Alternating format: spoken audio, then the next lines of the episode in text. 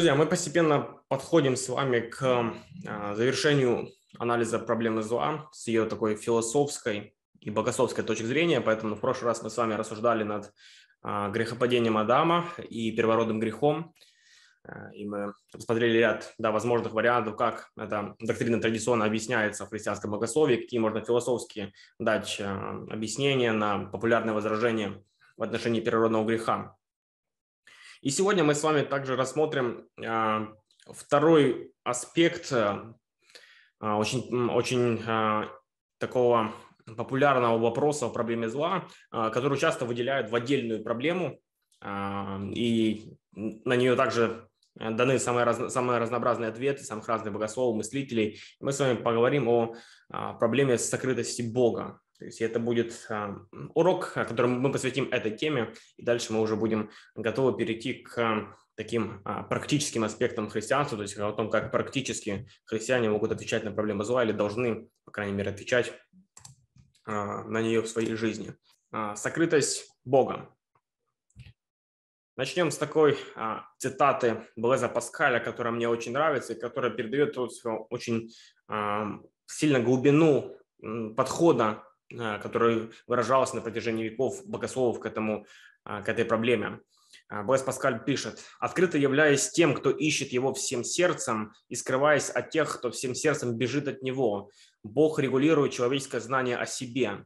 Он дает знаки, видимые для ищущих его и невидимые для равнодушных к нему. Тем, кто хочет видеть, он дает достаточно света. Тем, кто видеть не хочет, он дает достаточно тьмы.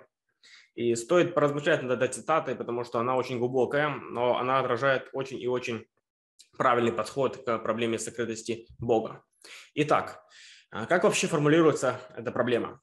А, вопрос звучит так. Если есть Бог, который нас любит и хочет, чтобы мы получили спасение, как утверждают христиане, тогда почему он не сделает больше чудес, чтобы все поверили в Него? Почему он не покажет всем, какая из религий является правильной? Почему Бог не предоставит больше явных доказательств своего существования? Например, не напишет на небе «Иисус любит тебя». Это один из наиболее частых вопросов, который касается того, почему Бог не поступит тем или иным образом. Почему Он не может появиться перед нами а, прямо сейчас, или почему Он не остановил пандемию COVID-19, войну в Украине и не солил все болезни по нашей молитве. А, последний вопрос связан с проблемой зла и страданий, выражает сердечную скорбь многих страждущих. Таким образом, вопрос состоит в том, да, почему Бог не явится более очевидным образом? Почему Он не покажет себе, чтобы не осталось сомнений в Его существовании? Почему Он не может сделать так, чтобы люди а, перестали бороться с сомнениями или а, в страданиях не нашли утешения, если бы Он просто появился перед ними? Почему Бог так не сделает? Подобные возгласы встречаются во многих местах Писания, например, в молитве псалмопевца во времена скорби. «Доколе, Господи, будешь забывать меня в конец, доколе будешь скрывать лицо Твое от меня». Хотя многие атеисты рассматривают этот вопрос в качестве проблемы для веры в существование Бога, на самом деле сокрытость Бога излагается в Писании в качестве одной из доктрин.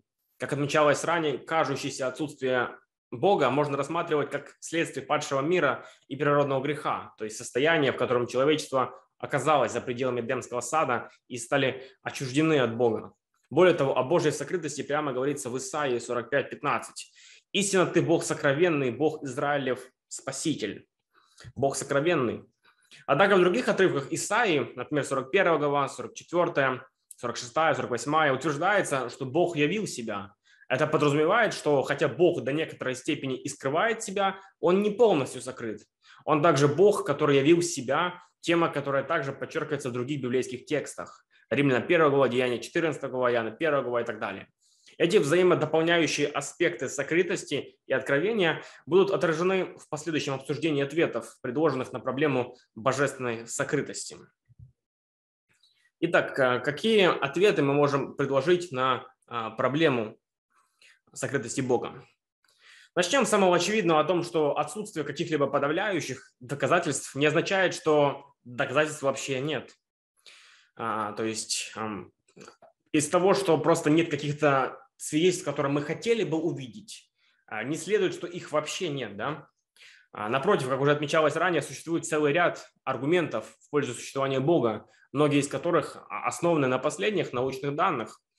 А, доказательства включают в себя существование Вселенной, что указывает на личную первопричину с либертарианской свободой воли, это космологический аргумент Калам, существование объективной морали, что указывает на морального законодателя, моральный аргумент, исторические свидетельства в пользу воскресения Иисуса и так далее. Все эти аргументы говорят о том, что Бог не является полностью сокрытым. Он явил себя в творении и истории. И эти аргументы мы детальнее рассмотрим а, в последующие разы. Более того, публикация Harvard University Press в 2012 году отмечалась, что согласно опросу 73% врачей в США утверждают, что были свидетелями чудесных исцелений. Издание также отмечает, что были задокументированы случаи таких исцелений, например, исцеление слепых людей, исчезновение опухолей после молитвы. Скептикам следует тщательно рассмотреть эти данные, а не просто отмахиваться от них. Во-вторых, а, существуют правдоподобные причины, по которым Бог мог предпочесть не предоставлять более очевидных доказательств и почему он часто не вмешивается сверхъестественным образом. Частично сокрытость может быть полезна для взращивания определенных добродетелей, например, а, упорство в поисках истины. Ричард Синбан утверждает, что откровение, которое дает Бог, не будет слишком уж очевидным. Его, не, его, его нужно изучать, Таков смысл притчи о драгоценной жемчужине и сокровище, скрытом в поле. Это может быть необходимо для того, чтобы люди не принимали откровение Божие как должное, а дорожили им. Рассмотрим также следующую притчу, адаптированную из философских рассуждений Кierкегора. Это очень известная притча, которая наверняка всем у вас знакома. Предположим, что есть король, который влюбляется в крестьянку. Король хочет жениться на ней, но он не хочет, чтобы она любила его только потому, что он король. Он хочет подлинных отношений с ней, хочет, чтобы ее выбор был э, совершенно свободным. Он опасается, что если явится к ней в сопровождении своей свиты во всем своем царственном величии и великолепии, то затруднит ей принятие настоящего свободного решения. Ей будет трудно решить выйти за него замуж, исходя из правильных побуждений. Итак, что же он может сделать? Он может изменить облик. То есть он может сокрыть себя. Рота проводит аналогию этой истории и проблемы сокрытости Бога. Таким же образом, Бог хочет привести нас к личному общению с собой. Ему нужна не только наша вера, ему нужна наша дружба, наша любовь. Но если любовь должна быть любовью, она должна быть дарована свободно. И если любовь должна быть лучшим видом любви, она должна дариться свободно, исходя из правильных побуждений. Побуждений, говорящих о нашем осознании благости другого, а не только о нашем собственном удовлетворении и личном интересе.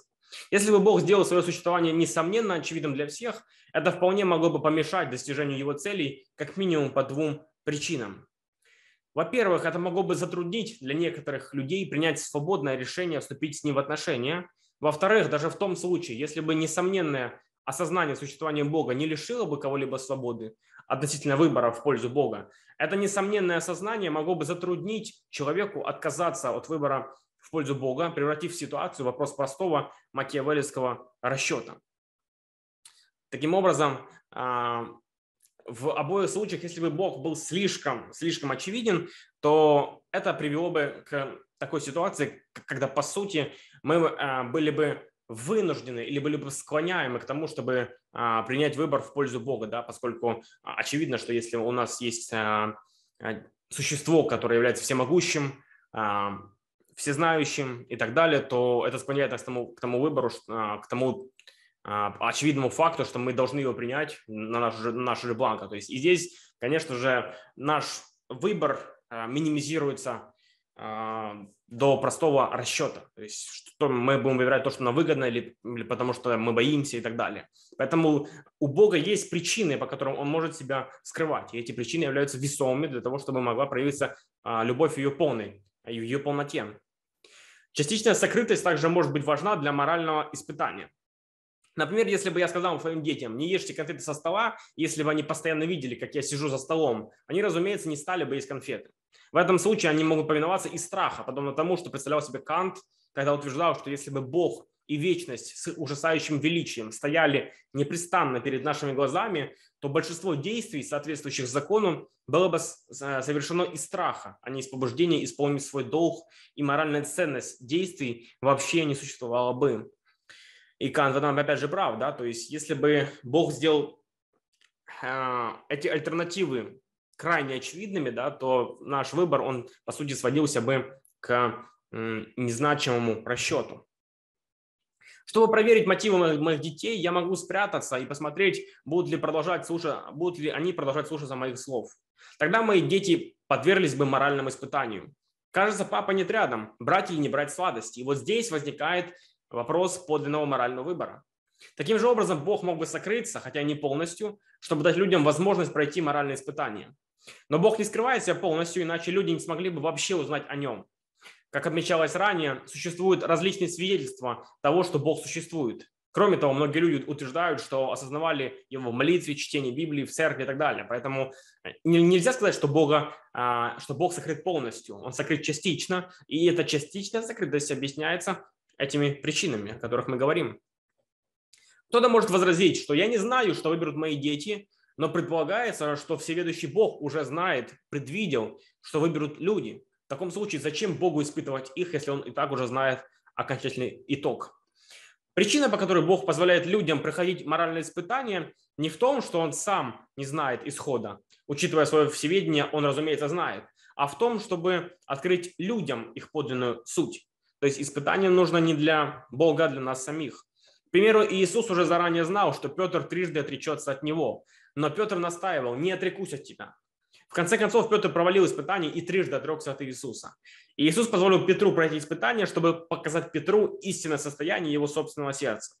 Такое знание необходимо для честных и искренних любящих отношений с Богом, что требует принятия свободных решений в процессе жизни. Поэтому моральное испытание необходимо на данном этапе нашего существования перед страшным судом. Как пишет Льюис, то, что нам не способно испытание, нужно правильно понимать. Бог не пытается проверить, насколько истинна или сильна моя вера или любовь. Он это и так знал. Этого не знал я. Он сажает нас одновременно на скамью подсудимых, вместо свидетеля и в кресло судьи. Он знал с самого начала, что мой храм – это карточный домик. И единственный способ заставить меня это понять – развалить его. То есть Бог показывает нам нашу истинную суть, когда мы проходим такие моральные испытания, и мы сами осознаем, насколько мы греховны, порочны, и насколько мы нуждаемся еще больше в Боге, и это стимулирует а, наш поиск и наше приближение к Богу посредством таких вот такого рода испытаний. С другой стороны, если бы Бог останавливал людей всякий раз, когда они пытаются совершить зло, то мир был бы совершенно другим. Например, можно представить себе мир, в котором каждый раз, когда кто-то пытался, попытался бы украсть что-то, то Бог сразу же отрубал бы ему руки. Когда кто-то попытался бы солгать, Бог сразу же отрезал бы ему язык и тому подобное. В таком мире сомнительно, что люди могли бы стать по-настоящему нравственными и подлинно любили бы Бога и друг друга. Такого рода свобода выбора просто необходима, такого рода свобода выбора просто необходима для любящих отношений. Поэтому Бог дает людям определенную степень свободы совершать плохие поступки и не останавливает их немедленно, потому что хочет, чтобы люди взрастили в себе подлинную нравственность и любовь до судного дня. То есть, если бы Бог э, всякий раз а, останавливал нас, то, по сути, у нас не было бы какого-то значимого подлинного выбора. Что бы мы ни делали, был бы один и тот же итог. Бог делал бы то, что ему угодно. Поэтому в данном случае не приходилось бы говорить о подлинном выборе со стороны человека. Именно поэтому а, для того, чтобы мы могли совершать подлинный выбор, Бог также может а, не вмешиваться в некие процессы и оставаться сокрытым. Бог будет способствовать укреплению отношений с теми, кто этого хочет, и позволять грешникам иметь свободу до определенного времени, а именно до судного дня. А, скептики говорят, что если Бог существует, то он должен был бы вмешаться и установить справедливость. Что ж, согласно Писанию, однажды так и будет. Судный день Бог остановит все зло и будет судить живых и мертвых, а воскресение Иисуса провозглашено как свидетельство этому, что а, описано в Деяниях 17. Иов говорит о связи между сокрытостью Бога и нравственным испытанием. Иов пишет, «Но вот я иду вперед, и нет его, назад, и не нахожу его. Делает ли он что на левой стороне, я не вижу. Скрывается ли направо, не усматриваю. Но он знает путь мой, пусть испытает меня, выйду, как золото». То есть а, Иов да, говорит о том, что он в поисках Бога, но его не видит. И однако же он говорит, что я продолжаю, продолжаю идти по своему пути. Почему? Потому что он хочет выйти как золото, потому что Бог, он понимает, что это может быть неким Божьим испытанием. Другие отрывки Священного Писания указывают на то, что моральное испытание людей связано с ангельскими существами. Например, в 1 Коринфянам, главе 4, стихе 9 Павел пишет, «Ибо я думаю, что нам, последним посланникам, Бог судил быть как бы приговоренными к смерти, потому что мы сделались позорищем для мира, для ангелов и человеков». И, и Писание говорит о небесном совете, у которого есть реальная юридическая функция. Мы об этом уже говорили с вами на прошлых уроках, да, о прихватении ангелов, например. А, Писание говорит об обвинителе, выдвигающем обвинение против Божьего суда и защиты Иова. И Бог отвечает на них перед небесным неким советом. Да? То есть есть некий совет ангелов, перед которым Бог отвечает. Следовательно, Бог допускает моральные испытания для более широкой цели оправдания в рамках этого космического конфликта между дьяволом и Богом, для взращивания любви и таким образом для наилучшего блага всех во Вселенной. То есть Э, также проверка моральных испытаний людей необходима не только для самих людей, но и для ангелов, которые также, а, некоторые из них, да, под действием дьявола а, находятся в сомнении, да, то есть дьявол пытается поставить под сомнение Божью а, справедливость, и, и Бог тем самым показывает, да, что он на самом деле справедлив, он на самом деле любящий и так далее. И мы на самом деле также любим его не просто по корыстным причинам, как мы это видим на примере Иова. Такое моральное испытание потребовало бы от Бога согласия на правила взаимодействия с другими ангельскими существами. То есть, поскольку э, Бог справедлив, да, то он решается играть по справедливым правилам. Разумеется, он мог бы уничтожить дьявола и всех его приспешников, просто применив грубую силу. Но поскольку Бог хочет, а, чтобы ангелы его любили, да, и чтобы также люди его любили, он решается играть по правилам, по неким правилам, по правилам справедливости. Он говорит, давайте, чтобы все было справедливо, это продемонстрируем, это проверим. А, действительно ли Иов праведен, давайте это проверим. А, он, конечно же, мог бы просто закрыть рот дьяволу, да, но он решается играть по правилам, потому что он справедлив. Так им объясняет. Если сатана может выдвинуть реальное демонстративное встречное обвинение, он должен обладать для этого определенной юрисдикцией. То есть Бог допустил определенную власть или юрисдикцию для дьявола. Эта юрисдикция, по-видимому, связана, по крайней мере, частично с решениями других существ, которые могут отказаться дать место дьяволу или могут противостать дьяволу, заставляя его бежать. То есть э, это вот эти правила, они служат для, для того, чтобы другие ангелы, другие люди могли видеть Божью справедливость, тем самым приближаться к Богу, видя его характер. Предположительно, эта юрисдикция была вызвана или значительно усилено грехопадением человечества, обеспечив контекст для сатаны, в котором он может проявить свое правление как временного князя этого мира и одновременно выдвигать свои обвинения против Божьего правления на основе любви.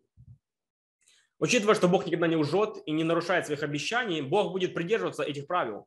Пекхэм предполагает, что в любом из случаев, когда Бог не вмешивается, чтобы предотвратить какое-то ужасное зло, это могло бы либо а, противоречить правилам, либо посягать на свободную волю творения таким образом, что это могло бы подорвать любящие отношения, либо привести к большему злу или меньшему взращиванию любви. То есть вот в эти три случая, почему Бог а, не вмешивается, чтобы предотвратить какое-то ужасное зло. То есть, например, если идет вопрос о противоречии правилам, то есть если идет контекст спора о том, действительно ли люди являются нравственными или же это просто корость, то, разумеется, Бог, Бог не может никак иначе показать, что они на самом деле нравственные, духовные, как только не дать им испытания, да, или как, не допустить им испытания, как это было в случае Иова. Разумеется, если бы он, допустим, вмешался в какой-то в какую-то из ситуаций, то он бы посягнул на свободную волю творения. Опять же, поэтому а, Бог не будет вмешиваться в каждую ситуацию, потому что таким образом он бы, он бы полностью аннулировал а, наш реальный выбор. Это было бы просто моментом какой-то да, фикции. И это могло бы также привести к большему злу. А, или меньшему взращиванию любви. То есть, учитывая эффект бабочки, о котором мы говорили ранее, да, то мы просто не в состоянии предвидеть, а, как может развернуться дальнейшие события. Поэтому мы думаем, что было бы хорошо, если Бог вмешался в эту ситуацию, но на самом деле не знаем, а, к чему это привело бы в конечном итоге. Поэтому, возможно, Бог допустил эту ситуацию в твоей жизни для того, чтобы привести к еще большему благу, как часто и происходит в жизни верующих людей. В-третьих, третий, третий ответ на проблему состоит в том, что цель, ради которой Бог сотворил людей, состоит не только в том, чтобы они верили в Него, но и в том, чтобы они вступили в любящие отношения с Ним и друг с другом. А построение любящих отношений часто предполагает прохождение испытаний.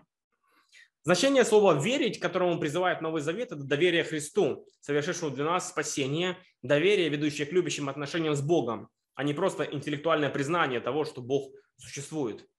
Интеллектуальное признание само по себе не, не обязательно ведет к любящим отношениям. Так же, как тот факт, что кто-то признает, что его родители существуют, не подразумевает, что он будет любить своих родителей, потому что он может относиться к ним, а также к Богу, как к препятствию, если он, она бунтует. Согласно Писанию, дьявол также интеллектуально верит, что Бог существует, и тем не менее противостоит Богу. Ранее объяснялось, что причина, по которой Бог хочет, чтобы люди верили и любили Его, не в том, что Богу нужны отношения с людьми, а в том, что сами люди нуждаются в этом. Поскольку Бог есть абсолют, Он не нуждается в людях, и Он не должен им подчиняться. Наоборот, это люди нуждаются в Нем и должны подчиняться Ему. Следовательно, люди не имеют права требовать, например, чтобы Бог явился им и доказал, что Он есть и так далее. Будучи Творцом и Господом всего сущего, Бог имеет право решать, сколько доказательств предоставить и право решать условия, на которых мы можем узнать Его. Поэтому всякий раз, когда мы требуем, да, что Бог, явись мне сейчас, покажи себя, сделай себя более явным, мы э, не понимаем, о чем мы говорим, да, потому что у нас нет подобного рода прерогатив или прав требовать это от Творца Вселенной. Мы должны а, видеть то, что Бог уже нам дал, а не, а просить того, что хотели бы видеть мы, потому что не мы являемся авторами жизни и творцами мироздания.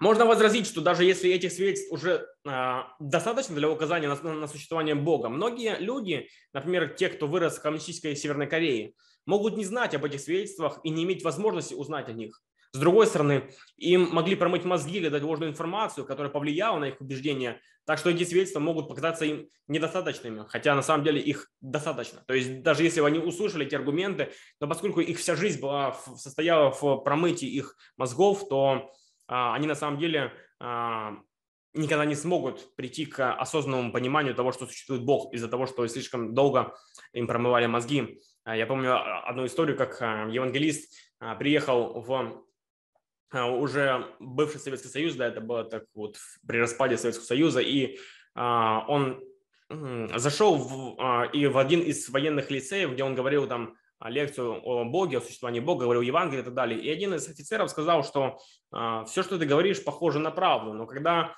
ты всю жизнь верил в ложь, тебе сложно поверить в правду. И это действительно так. То есть, когда очень сильно работает пропаганда, когда очень сильно твои мозги промывают с самого начала, то очень сложно потом отличить, что на самом деле есть правда, что ложь, потому что ты всегда верил вот в какую-то одну идею, да, и в этом тоже стоит проблема. Каким образом люди могут прийти к, существованию, к осознанию существования Бога, а, например, в Северной Корее или в других таких местах, где, а, по сути, нет ни свободы слова, ни возможности независимого исследования. Ницше спрашивает, почему Бог позволил бесчисленные сомнения в его существовании, когда последствия его отвержения столь велики.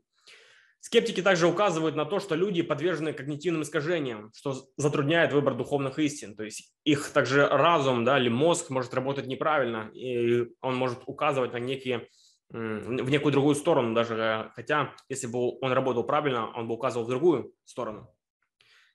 Один из ответов на это возражение основан на доктрине среднего знания, которую мы с вами уже а, проходили да, на уроке о малинизме. Возможно, Бог а, предоставил достаточное доказательство его существования и посредством своего среднего знания позаботился о том, чтобы те люди, которые, как он заранее знал, вступили бы в любящие отношения с ним, в конце концов узнают об этих доказательствах и вступят с ним в отношения. Таким образом, их вечная участь не зависит от обстоятельств их жизни. С другой стороны, может быть так, что те, кто не вступили с ним в любящие отношения, не захотели бы вступить в них, даже если бы Бог дал им больше доказательств. История короля Мираза в хрониках Нарнии Клайва Льюиса, который упорствовал в своей ненависти к Эдмунду и Каспиану, несмотря на то, что они снова и снова проявляли к нему богосклонность, иллюстрирует возможность того, что некоторые люди предпочли бы упорствовать в отказе от любви, что бы ни делал со своей стороны Бог.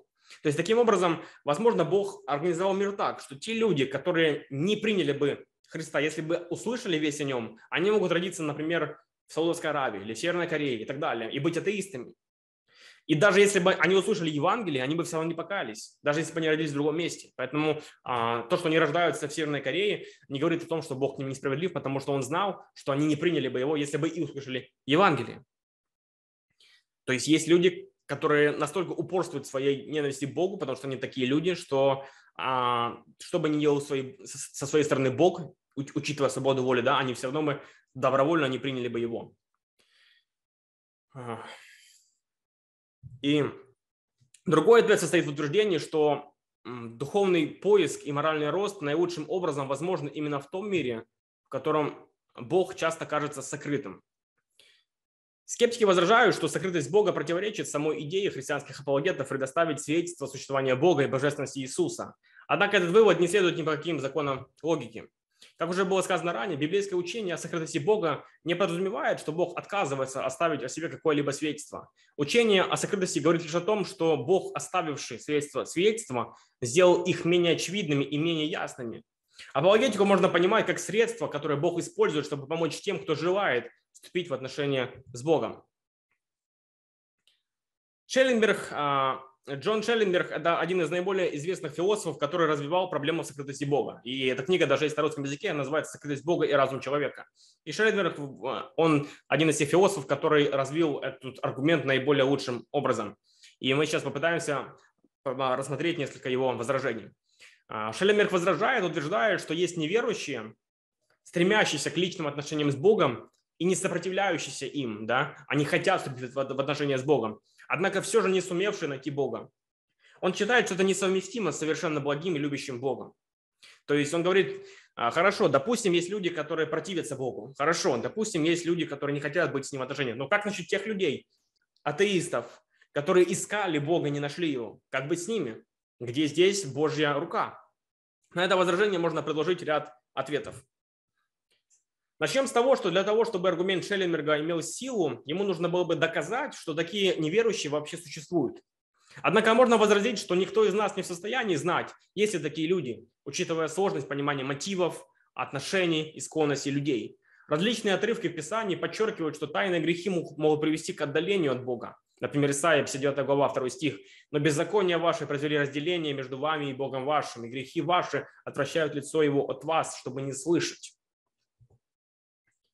Весьма трудно исключить любое тайное или подсознательное противление высшей власти, которая была хорошо выражена одним из ведущих философов-атеистов Томасом Нагелем. Следующим образом он писал, «Я хочу, чтобы атеизм оказался истиной, и меня беспокоит тот факт, что некоторые умнейшие и весьма знающие люди из числа моих знакомых считают себя верующими. Я не просто не верю в Бога и не просто надеюсь а, оказаться прав в своем убеждении. Я надеюсь, что его нет. Я не хочу никакого Бога, я не хочу жить в такой Вселенной. И как подчеркивает Вильям Лайн Крейг, для меня совершенно очевидно, что неверие многих из тех, с кем я вступал в дебаты, не основано на аргументах и доказательствах. Большинство из них оказались просто неспособными отстоять свое собственное мировоззрение, когда его подвергали сомнению, или опровергнуть аргументы и доказательства в пользу существования Бога или истинности христианства. Представляется весьма очевидным, что если бы они действительно последовали за доказательствами туда, куда они ведут, то если бы и не изменили своего мнения, как минимум испытали бы потрясение. Но я также думаю, что во многих из них коренится глубокая приверженность вере в истинность натурализма или, по крайней мере, ложности христианства. Некоторые из них совершенно откровенно высказались, высказались об этом. Например, я помню, как канадский гуманист и сторонник абортов Генри Маргенталер в наших дебатах с ним упомянул о том, что он сделал бы, даже если бы Бог явился ему и показал себя во всем своем великолепии. Я все равно не стал бы преклонять колени перед ним я бы предпочел отправиться в ад, чем склонить колени перед Богом и поклониться Ему. Это лишь некоторые примеры людей, которые откровенно выражают а, свое полное противление Богу. Поэтому для таких людей, а, что бы Бог ни сделал, да, то они все равно свободно не захотят его принять в силу своего, а, своего утверждения. Даже если существуют такого рода искренне неверующие, ищущие Бога, можно предположить разные причины или комбинации причин, которые могут объяснить почему Бог может быть сокрыт от них какое-то время. Например, возможно, что их поиск Бога основан на неправильных мотивах. Или что если бы они пришли к вере сейчас, а не позже, их жажда Бога была бы гораздо меньше. Длительный поиск может способствовать более глубокому осознанию нужды в Боге, как это было в жизни Блаза Паскаля, цитаты которого мы начали. Он в 31 год обрел Бога в Иисусе Христе. Это обращение полностью изменило его жизнь. После смерти Паскаля был обнаружен, а, обнаружен зашитый в его одежду листок бумаги, напоминание, постоянно сопровождающее его. Ночь с 10.30 до 12.30. Огонь. Бог Авраама, Бог Исаака, Бог Якова. Не философов и не книжников. Несомненность, чувство, радость, мир. Бог Иисуса Христа. Иисус Христос. Пусть я никогда не буду разлучен с Ним. Паскаль писал, «Я делю всех людей на три категории. Кто встретил Бога и служит Ему, кто не встретил, но ищет, и кто не встретил и не хочет искать. Последние – самые несчастные. Те, кто даже не хочет искать, они обречены на несчастье. Шеллимер также утверждает, что все эти блага можно достичь уже в отношениях с Богом, например, этот моральный рост да, или стремление к Богу. А потому такого рода сокрытость не является оправданной. Однако возможно, что учитывая знание Бога о свободном выборе, который некоторые люди сделали бы, Бог знает, что морально более ценно позволить человеку искать в течение более длительного периода времени, чтобы научить его смирению и позволить ему проявить свою настойчивость в поисках, прежде чем позволить человеку найти Бога. И или Бог знает, что лучшее развитие отношений с этими людьми произошло бы, если бы отношения начались позже. Хотя в Евангелии от Матфея говорится, что Иисус сказал, просите и дано будет вам, ищите и найдете, стучите и отворят вам. Это не значит, что человек получит ответ тотчас же. Часто искренность просьбы демонстрируется настойчивостью. Шеллеберг предлагает еще один аргумент, согласно которому даже если бы Бог допускал случаи сокрытости, и даже если бы Бог допускал происходить злу, он бы не стал это допускать одновременно для какого-либо человека, поскольку так его ноша становится невыносимой. Да, то есть он считает, что а, Бог не стал бы одновременно подвергать человеку и страданиям, еще и сокрытости, поскольку это делает страдания крайне сложными. Однако, учитывая аргументы, изложенные ранее, это не представляется убедительным. У Бога могут быть весомые причины для допущения зла и своей сокрытости, и благодаря своему среднему знанию он точно знает, сколько человек может выдержать страданий. Еще один правдоподобный ответ Шелленбергу был предложен Майком Рэем. Он указывает, что проблема сокрытости Бога – это, по сути, проблема несбывшихся ожиданий. Поскольку Бог – это высшее благо, Он должен быть нашим главным желанием. И поэтому Бог заинтересован прежде всего не в удовлетворении наших вторичных нужд, а в том, чтобы мы вступили в отношения с Ним самим, что, разумеется, часто может выливаться в дискомфорт для творения на какой-то период времени. То есть мы часто рассматриваем а, проблему не с правильной перспективы, мы смотрим на проблему с того, а, Почему мы сейчас не удовлетворены, вместо того, чтобы задаться вопросом, а к чему, к чему мы призваны, для чего мы были сотворены.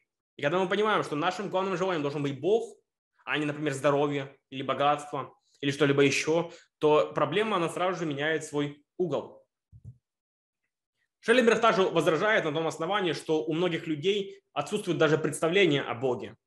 Но Рэй отвечает, что поиск Бога возможен, даже если у человека есть смутное представление о Боге или то представление, которое отличается от нашего. То есть а, в целом а, люди интуитивно понимают, что есть какое-то высшее существо, да, и для того, чтобы поиск Бога начался, не обязательно иметь какое-то полное правильное понимание богословское Бога. Хватит того, что просто человек имел какой-то а, намек на существование Бога, это, этого хватит, чтобы он начал поиск. Итак, а, в заключении, очевидно, что Бог мог бы сделать свое существование, чем оно есть, сделать свое существование более очевидным, чем оно есть в действительности. Он мог бы составить из звезд на небе слова «Бог существует» или он мог бы подписать каждый атом, сделанный Богом.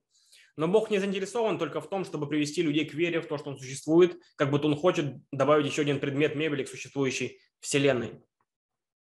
Он хочет привести людей к любящим спасительным отношениям с собой. И я считаю, что Бог в своем провидении знает, как упорядочить мир так, чтобы привести максимальное или оптимальное количество людей в свободное отношение с Ним.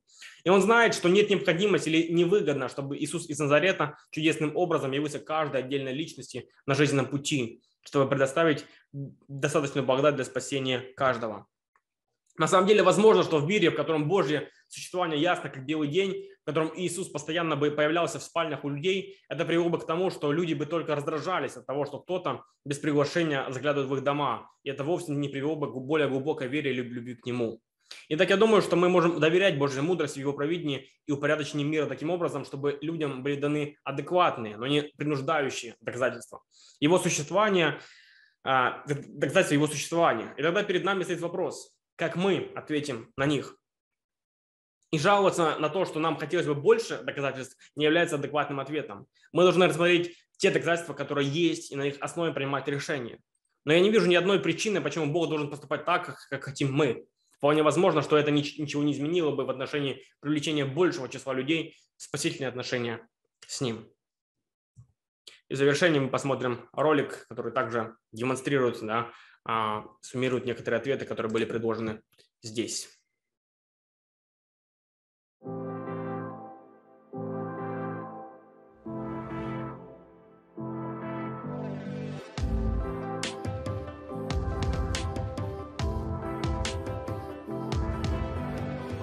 Если бы Бог существовал, Он не был бы столь сокрытым. Это правда, что когда мы думаем о Боге, в основном мы думаем о Боге. Мы не можем сказать «мы видели Бога вчера». Я имею в виду, большинство из нас сказали бы, что мы никогда не видели Бога. Возможно, мы ощущали Его присутствие, мы молились Ему, и может быть даже считаем, что слышали ответ от Него. Но мы все согласимся, что в некотором смысле Бог сокрыт. И для всех моих неверующих друзей они бы сказали, что Он не просто скрыт в некотором смысле, а Он полностью сокрыт. Если есть Бог, тогда зачем Он скрывает себя подобным образом? Это почти как доказательство против существования Бога. Он сокрыт, следовательно, Он не существует. Что ж, подождите-ка минуту. Возможно ли, что у него могут быть хорошие причины скрываться? Я понял это, как стал родителем. Может быть, именно поэтому некоторые из нас не стали верующими, пока они не стали родителями, и получили представление о том, что значит быть отцом. Потому что если он любящий отец, то он может вести себя похожим образом. Смотрите, у меня есть дети. Когда они меня видят, они ведут себя совершенно иначе, верно? Вы наверняка замечали это и в своих детях. Пока ты здесь, ты устанавливаешь правила для своих детей, и они будут делать практически все, что ты их попросишь. Но когда ты уходишь из комнаты, то задаешься вопросом, поступают ли они так, как ты попросил их сделать? Возможно ли, что Бог может быть сокрытым намеренно, чтобы попытаться достичь в нас чего-то, чего нельзя достичь другим способом? Подумай, мои дети часто проявляли почтение, когда были очень маленькими, если я стоял прямо перед ними. Но будут ли они любить меня и слушать меня и уважать меня и делать то, что я им сказал, когда меня нет перед ними? Я думаю, если бы у каждого были подавляющие доказательства Бога, Бог всегда был бы в постоянном присутствии перед каждым, как кто-нибудь мог бы. Я имею в виду, у вас никогда не было бы никаких причин искать Бога. Вам не нужно искать Бога, если Он стоит прямо перед вами. Но что если поиск Бога, вера в Него, если это идея стремления к Богу, любовь к Богу, не принуждение любить Бога, но на самом деле добровольная любовь к Богу в некотором смысле требует, по крайней мере, какую-то степень Его скрытности? Знаете, есть термин который был в обиходе в моей молодости. Я не уверен, что его можно использовать теперь. Были люди, которых называли золотоискателями. Кто такой золотоискатель? Что ж, это когда кто-то может жениться на ком-то, кто известен просто ради своих интересов, например, из-за стремления к их деньгам или славе. Так что он мог жениться на этой известной личности, и всего, чего он хотел, так это ее денег. И он не любил ее на самом деле, верно? Я думаю, мы сталкиваемся с этим, когда какая-то известная актриса вышла замуж за кого-то, или какой-то известный актер за кого-то. И мы задаемся вопросом, если бы этот человек не был бы в таком положении, поженились ли бы они? Я задаюсь вопросом, если бы я был известным человеком, то любил ли бы меня тот, кто вступает со мной в брак? Или же он просто любил бы то, что я могу дать этому человеку? Я бы предпочел скрыть то, кем я являюсь, чтобы увидеть, любит ли меня этот человек на самом деле, или же он просто любит мою славу, или мою силу, или мои деньги – что ж, разве не происходит нечто похожее с Богом? Я имею в виду, что довольно легко любить то, что постоянно благоприятствует тебе, что постоянно благословляет тебя, постоянно. Что если я останусь сокрытым? Что если Бог остается сокрытым именно для того, чтобы знать, что твоя любовь к Нему настоящая? Таким же образом, как кто-то, у кого есть могущество, богатство и известность, прячет это, чтобы убедиться в том, что человек, который говорит, что любит его или ее, говорит правду.